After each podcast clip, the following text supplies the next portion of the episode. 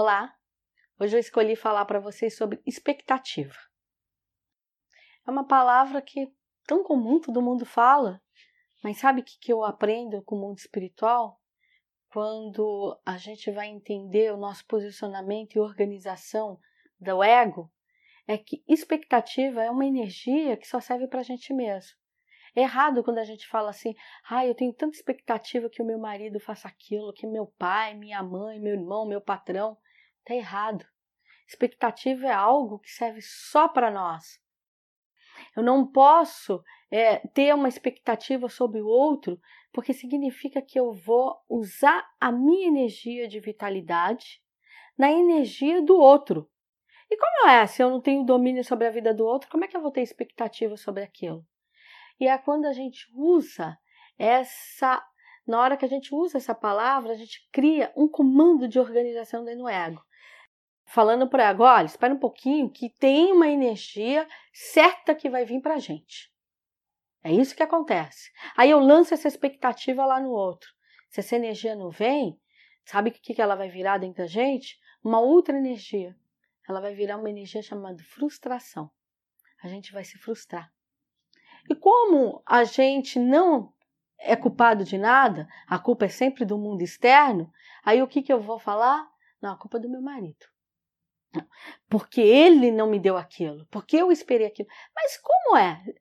Porque quando a gente lança uma energia de expectativa, significa que é algo que está na esfera pensante, que eu jogo para o meu externo para fazer uma captação.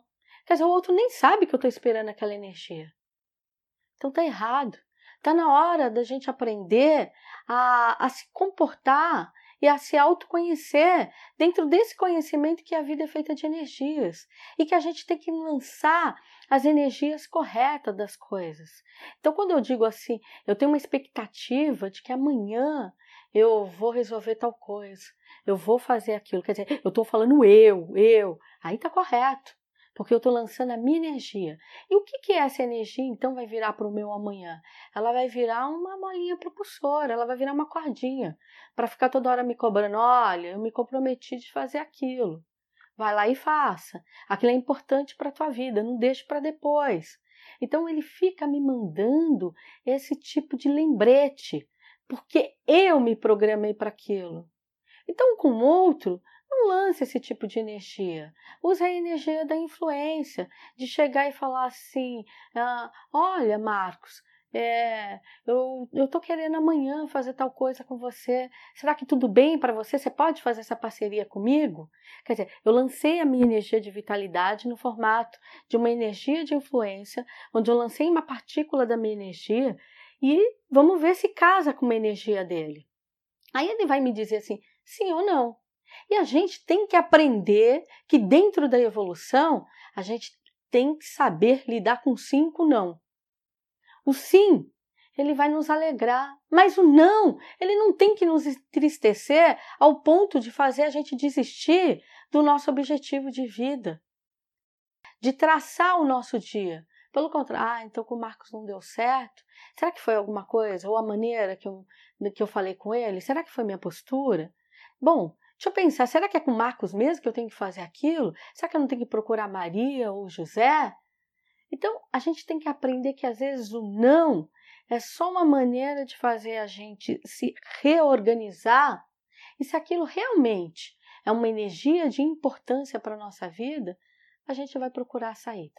Porque tudo tem uma saída.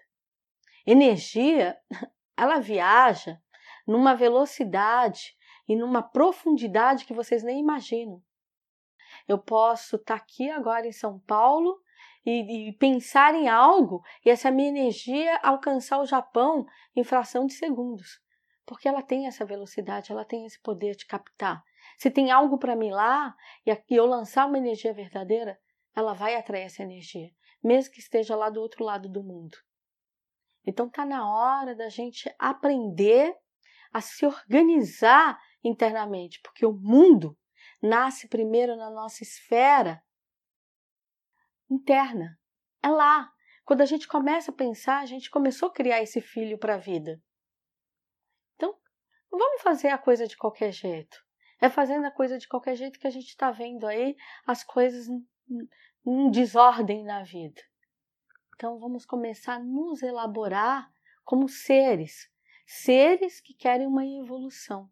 E a evolução não é ir lá e fazer um santo, é, ser batizado numa igreja e rezar para um santo. Não são eles que são nossos salvadores. Eles são nossos amparadores. Os nossos salvadores somos nós mesmos. A partir do momento que a gente começa a pensar e elaborar a vida. Vendo que os nossos atos podem nos transformar num ser melhor e melhor que isso. Fazer a nossa sociedade em volta uma sociedade melhor. E cabe para a gente isso. Então, faça a sua expectativa todos os dias de ser um ser inteiro, um ser melhor. Aí sim, você vai alcançar os seus objetivos. Muito axé.